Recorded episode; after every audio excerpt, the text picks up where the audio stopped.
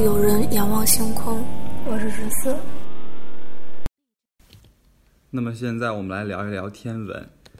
这期天文的主题是天体生物学。在节目开始之前，如果各位有什么意见或建议的话，可以通过评论、留言、私信的方式，在喜马拉雅、荔枝 FM、蜻蜓 FM、网易音乐和豆瓣的播客小站上告诉我们。那么现在就让我们请十四聊一聊天体生物学。嗯，天体生物学就是听名字看起来很高大上的样子，其实它就是一个交叉学科，就是把天体和生物连在一起。就这样子想，好像也没没什么了，就可能就是来就是研究一些生命的一一门学科吧。然后官方一点的讲，就是。它是一门研究在宇宙中生命起起源、生物演化、分布和未来发展的一门学科，并不局限于地外生物，也包括地球上的生物。这么一讲，其实也蛮高大上。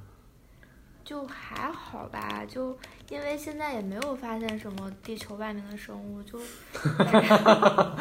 所以是一门刚出生的科学。也不是刚出生了，就是现在还就是没有什么发展。你啊，你一说这个没有什么地外的发展，我就想起来，就像学科评比一样，就是马克思主义原理好像永远是中国前面学科在前面，中国的。但是虽然这么说，但是就是地球上的这种生命，它肯定都是归在生物学了，所以天体生物学它也不可能去。就是很着重的去研究，所以他现在主要的就是去，去发现地球之外的生命，嗯，然后天体生物学它都包括物理学、化学、生物学、分子生物学、生态学、行星科学、地理学、地质科学多个方面，所以它包括的是很广的，然后研究的也是非常广泛的。它主要是研究什么是生命，生命怎样诞生，然后它能忍受什么样的环境，然后，嗯，找到生命体的概率有多大，然后怎样去找，在其他星球上，因为我们是由碳基来构成的，但是其他生生命体可能并不是我们这样的一个。平常所认为的一个方式，它有可能是硅基，有可能是我们看不见的其他维度的一些生命，所以这个就是非常玄学的一个东西了。呃，反正就是，嗯，就就是很很难研究吧，我觉得这样是这样子的。就是这个天体生物学，不知道为什么就总能联想到《三体》里面的，好像是叫宇宙社会学这样的一个东西，我我反正这个宇宙社会学可能是就是刘慈欣他自己写出来的，就是一门学科。反正现在看来，它主要包括的理论就是黑暗森林理论。反正就是感觉跟天体生物学它都是一一门非常神秘的，因为是跟很多看不见的东西联紧密联系在一起的一门学科。再就是因为地球它，呃，适合我们这种我们现在所认为的生命，它是存在，就是这种环境是在其他的星球上是很难见到的，就是非常要寻找这样子一种环境的话，就是非常难的。就是之前也看到过一种说法，就是呃，世界上最碰巧的事情大概就是就是有地球这样的一种星球，并且衍生繁衍出来了生命的存在吧。呃，反正就是现在科学家也就是在不断的寻找，就是类似地球一样的一种星球，就是大小呀、密度呀、成分呀什么之类的比较相似，然后就就很有可能找到生命的存在，但是又并不局限于这样子，因为有一些生物它比较特殊，比较，比如说有一种生物，它就是人们把它定义成市级生物，也就是说它可以生活在。就比较严苛的环境里，就高温、低氧、无水、高压，还有高盐都可以存在。地球上就有一些生物就是这样子一种生存的，所以可能在其他星球上，比较不像地球这么适宜生命生存的一个环境中，也可能会繁衍出生命的存在。就。但是这种市级生物，听名字来想，就是它是比较喜欢这种，就是比较，呃奇奇怪怪的环境下生存。但是除此之外呢，还有一种是，就是一种一类动物吧，它是，呃，可以在普通的环境下生存，也可以在非常，就是严苛的环境下生存。这个是。一九二八年，图灵就是那个艾伦·图灵，就是计算机之父的那个图灵，他专门建立了一个新的一个为动物建立了一个新目，就是那个目，然后是叫做缓步动物，就是这样子一类动物，它主要生活在就是比较潮湿的一个环境，但是它这种动物非常非常就是结实。就是怎样子整它们都很难死，就比蟑螂还要厉害的那种感觉。就是除了在就是河水、湖水还还有海水中可以发现，在喜马拉雅六千米以上或者深海四千米以下也发现了这些生物，并且它们是唯一一种可以在就是太空环境下存活的一种生物。就是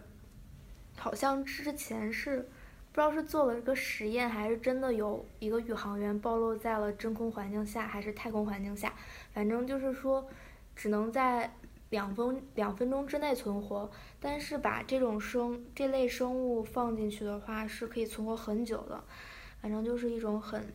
厉害的生物。然后这种缓门动物类，它最著名的一种生物叫做水熊虫。嗯，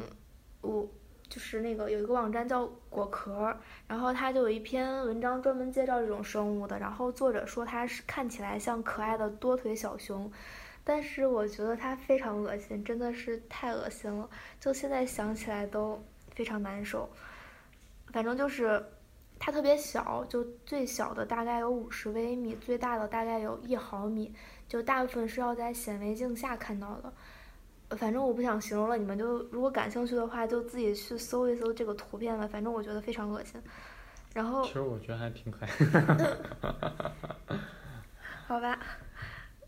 反正这种这这种生物可能是缓缓步动物类它最生命力最顽强的一种生物了。它就有人做实验是在零下二百七十二度的环境下。然后其实已经很接近绝对零度。对，然后但是它还可以存活。其实，在这种环境下，很多物质的形态都发生改变了，但是它还活着。而且它虽然这么小，而且你看它还这么这么厉害的，可能觉得它可能就跟草履虫一样，就比较简单的一种形态吧。但是它竟然还是有大脑的。呃，并且大脑在那那样子一个低温，甚至在真空，就是在这样子太空中的一个环境下，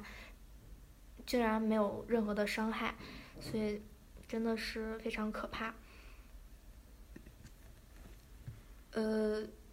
因为这种生物它有这么强大的生命力，主要原因是它有一个特性叫做隐生。就是说，它在比较就是不适宜自己生存的环境下，它就可以脱水，或者是就就是缺水的话，它会脱水。然后剩下的环境，它也可能会就是根据环境来做出一些改变，就像有点像冬眠的样子，但是比冬眠更加强大。它呃就是因为。冬眠就是动物普通冬眠，就是经过一个冬天而已。但是它们这种隐身隐隐生模式可以超过一百二十年，就是最最高记录是一百二十年，所以它们就寿命也是非常长的，就是想缩就缩了，就有点像那个三体人的感觉一样。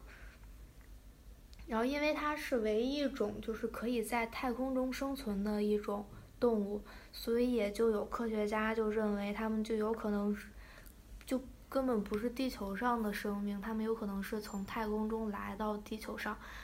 然后被我们发现了的生命，然后由此就演化出来一种假说，就是因为我们都知道的是生，就是进化论的假说，达尔文他提出来的，就是由地球上的生命，它都是由无没有生命的物质演化过来，然后并且不断的进化。但是还有一种假说，它就是说叫做泛种论，它就是说地球上的生命它并不可能并不是从地球上演化出来的，可能是就是太空中就。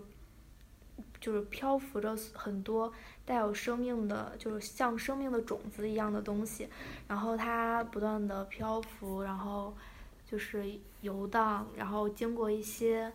陨石呀，还有一些比较特殊的一些方式来到了地球上，然后并且形成了慢慢形成了生命的存在。这种这种说法虽然是这样说，但是它忽略到忽略了一个问题，就是。呃，太空中的这些生命的，呃，类似生命的种子一样的东西，它们又是从哪儿来的？就是它们的一个起源并没有说，只是解释了一个地球上的生命起源。所以，现在大众更信服的是进化论，就是并不是那个那种泛种论。但是泛种论它还是有很很多道理的，就是一个道理就是，就是刚说的这种生物。它这样的一个存在，然后并且就有有些人提出来了一种，就是磁场中有一种叫做电浆粒团的一种物质，它可以运载但不会破坏孢子。孢子就是那个漂浮在生命生就空气中的一种东西，可以可可可以从中出来一些微生物的那种感觉。但是这种可能是一个假说，听名字就感觉怪怪的，有点像饭团一样的东西，所以现在都只是一种假说，并且它这这种假说有点像哲学的观点，就是因为它，它这种，